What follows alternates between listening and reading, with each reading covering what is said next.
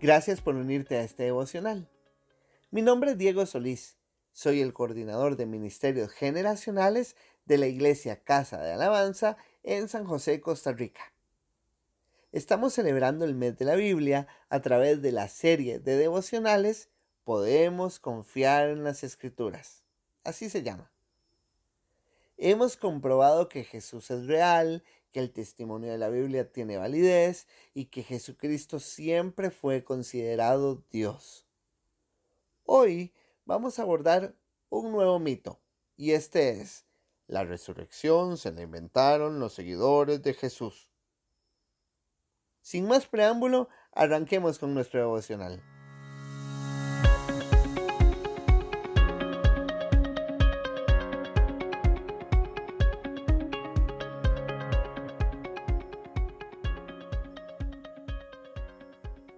Quiero abordar dos argumentos diferentes para derribar este mito. El primero que vamos a usar tiene que ver con el relato de la resurrección de Jesús dentro del contexto sociocultural de Palestina en el siglo I.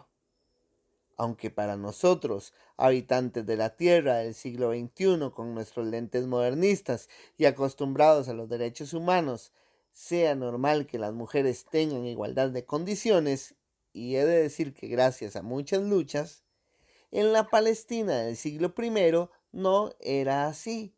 Inclusive, en un juicio, ellas no eran consideradas como un testimonio confiable. ¿Por qué les cuento esto?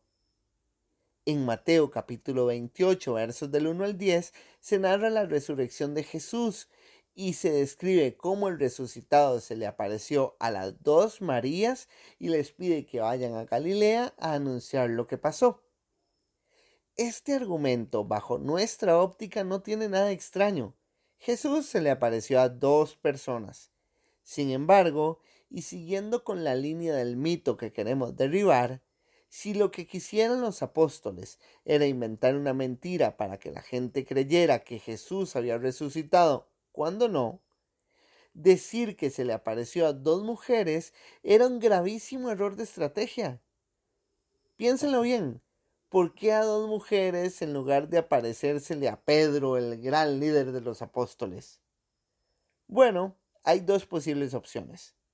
O son los peores estrategas y comunicadores de toda la historia, o la documentación de los hechos es real y lo escribieron así porque así pasó, aunque fuera impopular decirlo. No existe una sola razón por la cual alguien intentara inventar una mentira amparado en un testimonio cuestionable según las normas sociales de la Palestina del siglo I. Ahora bien, y analicemos el segundo argumento. Si fuera una mentira, la pregunta es ¿dónde está el cuerpo? En la carta de Pablo, primera de Corintios, capítulo 15 y versos del 3 al 6, él nos dice, yo les transmití a ustedes lo más importante y lo que se me había transmitido a mí también. Cristo murió por nuestros pecados, tal como dicen las escrituras. Fue enterrado y al tercer día fue levantado de los muertos, tal como dicen las escrituras. Lo vio Pedro y luego lo vieron los doce. Más tarde lo vieron más de 500 de sus seguidores a la vez, la mayoría de los cuales todavía viven, aunque algunos ya han muerto. Acá hay varias preguntas que quiero hacer. ¿Por qué de esos 500 no desertó ninguno en caso de que esto fuera una gran mentira y señalar el lugar donde está el cuerpo?